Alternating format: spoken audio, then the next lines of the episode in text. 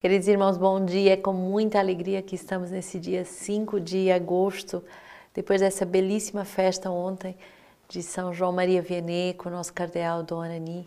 Você pode conferir as fotos, foi um momento muito bonito, um momento de grandes graças. E hoje temos a festa da dedicação da Basílica de Santa Maria Maior. Grande graça de podermos estar juntos uh, celebrando a dedicação das nossas vidas e também dessa basílica a Nossa Senhora, mas também para se tornar templo da presença de Deus. Essa basílica é a basílica que guarda a relíquia da manjedoura de Nosso Senhor, do menino Jesus, uh, como um sinal de que cada um de nós deve ser essa manjedoura para acolher a presença do Senhor.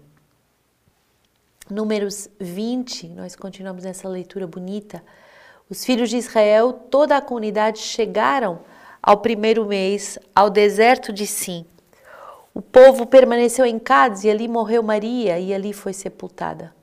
Não havia água para a comunidade, amotinaram-se então contra Moisés e Arão, e o povo contendia contra Moisés. Oxalá tivesse perecido, diziam, como pereceram nossos irmãos diante do, do Senhor porque conduzistes a Assembleia do Senhor a este deserto para aqui morrermos, nós e os nossos animais.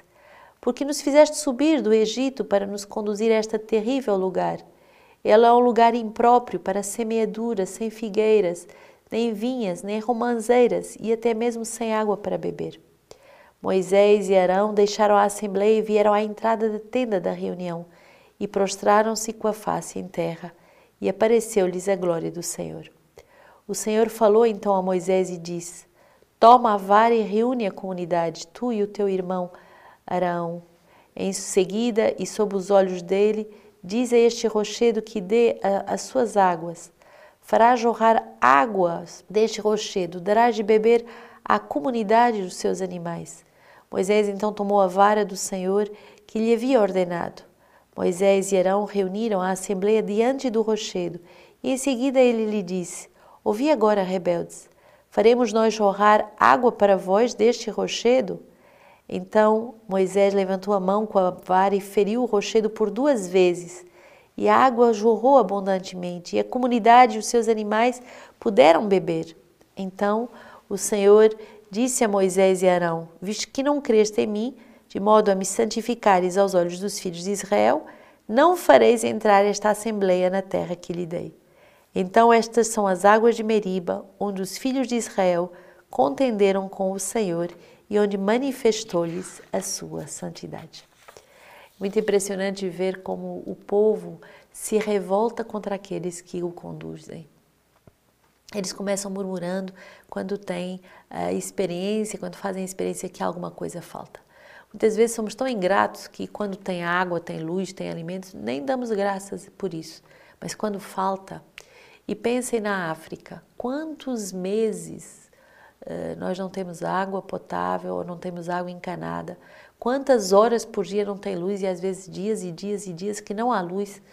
Quantas vezes uh, nós fazemos a experiência da privação de todo tipo de alimentos e uh, o povo suporta isso? E nós, quantas vezes, por uma pequena falha, murmuramos e nos rebelamos contra aqueles que nos conduziram?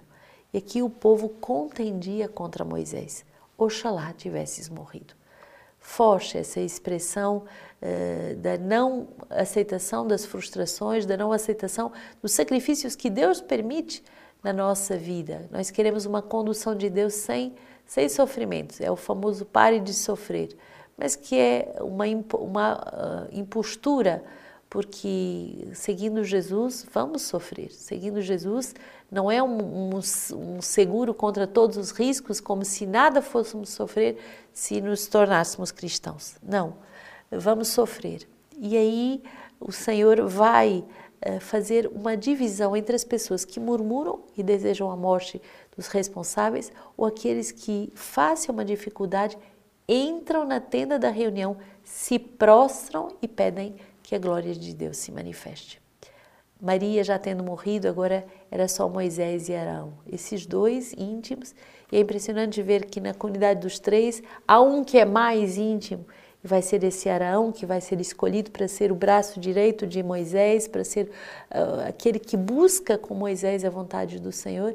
É muito bonita essa experiência que não há nenhum responsável que não deva ter alguém que o ajude nessa busca da vontade de Deus. Então, Arão representa esse assessor, esse braço direito, esse, esse irmão na fé que busca também a vontade de Deus, sobretudo nos momentos difíceis. E os dois vão se prostrar diante da tenda da reunião e reúne, uh, reúne a comunidade, porque justamente o Senhor vai lhes dizer: reúnam a comunidade e tomem a vara. O Senhor vai confirmar a autoridade de Moisés naquele momento em que o povo quer a sua morte, naquele momento em que o povo quer a sua destruição, naquele momento em que o Senhor em que o povo murmura contra Moisés, é aí que a autoridade de Moisés vai ser confirmada. Essa vara, esse cajado, sinal da autoridade, é um sinal daquilo que o Senhor vai fazer. E aí vemos o Senhor uh, ensinar a Moisés esse rochedo uh, que vai salvar o povo e, do, e que onde vai ser ferido duas vezes e vai jorrar água. Rochedo é o coração de Jesus sempre aberto, as duas feridas na humanidade, na divindade de Cristo, uh, que uh, vai como que perder a beleza de Deus, desfigurado que vai ficar uh, na cruz, é esse rochedo que vai se deixar ferir para dar a vida, para dar a água em abundância, é a figura desta passagem do Antigo Testamento. E aí vamos ver que eles vão ser chamados de rebeldes mas são chamados agora a ouvir. Ouvir vós os rebeldes. Quando nos rebelamos, quando não queremos ouvir a palavra de Deus, somos chamados a nos converter e a fazer justamente esse caminho de volta. Ouvir chamados a sermos chamados à presença de Deus. E infelizmente, eh, Moisés também vai ser repreendido pelo Senhor, dizendo: eh, Visto que não crestes em mim, de modo a me santificares aos olhos do filho de Israel, não fareis entrar esta assembleia na terra que lhes dei. Isto é, aquilo que é pedido aos pastores é uma fé inabalável. Aquilo que é pedido aos pastores é a capacidade de santificar Deus, de glorificar Deus diante da assembleia, mesmo que a assembleia murmure, critique, porque isso vai sempre acontecer. Não há um responsável que vai agradar sempre, em todo lugar e a todas as pessoas. O responsável deve ser aquela alma fiel na escuta do Senhor e também na escuta da vontade de Deus para aquele momento presente e poder, com fidelidade, transparecer isso. O Salmo 94 é esse salmo invitatório que cantamos muitas vezes e você deveria cantar conosco.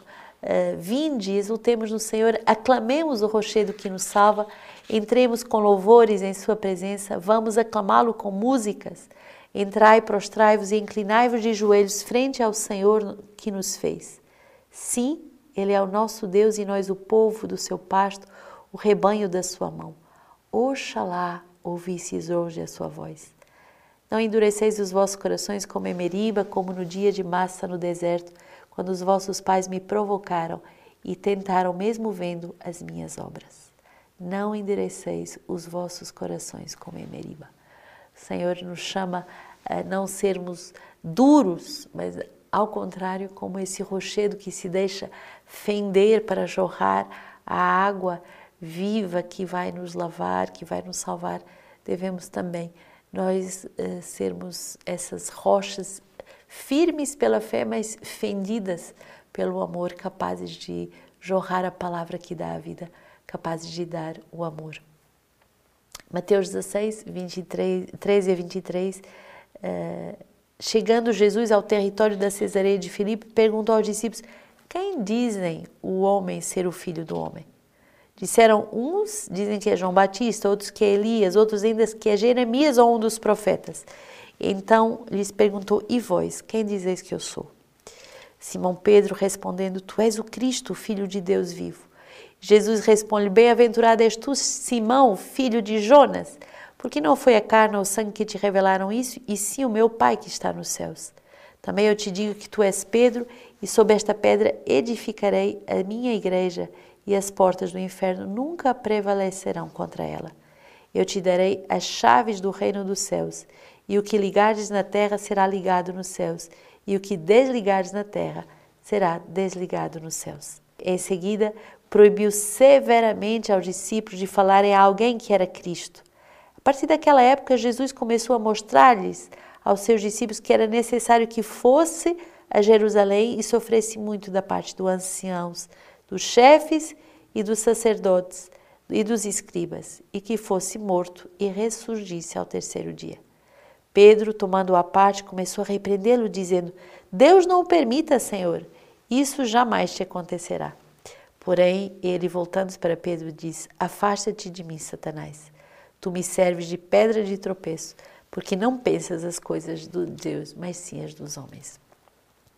É impressionante essa passagem que vai fazer essa uh, diferença entre aquilo que uh, são chamados uh, a viver como aceitação de sofrimento. Os pastores vão sofrer como o Senhor e, e, Pedro, quando é para dizer quem é Cristo, ele é muito entusiasta e, e, ele declara a sua fé em Jesus, mas quando é preciso sofrer, ah, ah, ah, Pedro não está de acordo.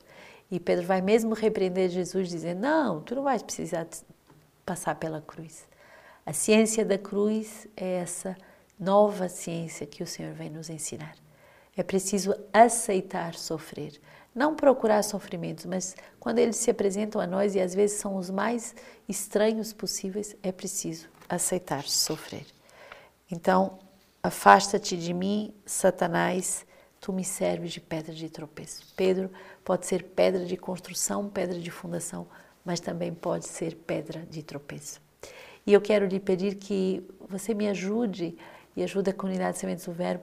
Nesse mês de agosto já é tradição, eh, nós saímos a distribuir todas as léxios que estão ainda em nossa casa.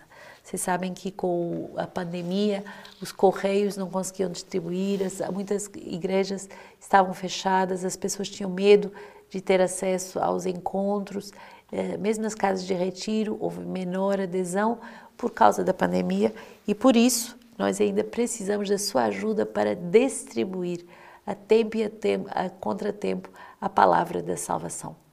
É, me ajude a doar um, dez, cem, mil compêndios. Você pode parcelar, você pode doar em várias vezes para que as pessoas que estão nos hospitais, nos asilos, nos presídios, nas cracolândias, nas ruas, que estão desempregadas, que nos pedem ajudas, uh, possam verdadeiramente ir ao nosso uh, encontro e nós ao encontro delas através das missões Rota do Verbo. E se você me escuta e é pároco de uma cidade, ou é uh, bispo, ou tem uma, uma escola, ou tem uma empresa e você quer dar a palavra da salvação, entre em contato conosco e nós faremos essa rota do verbo ir até a sua cidade, a sua diocese, a sua empresa, a sua escola, a sua universidade, a sua uh, família também.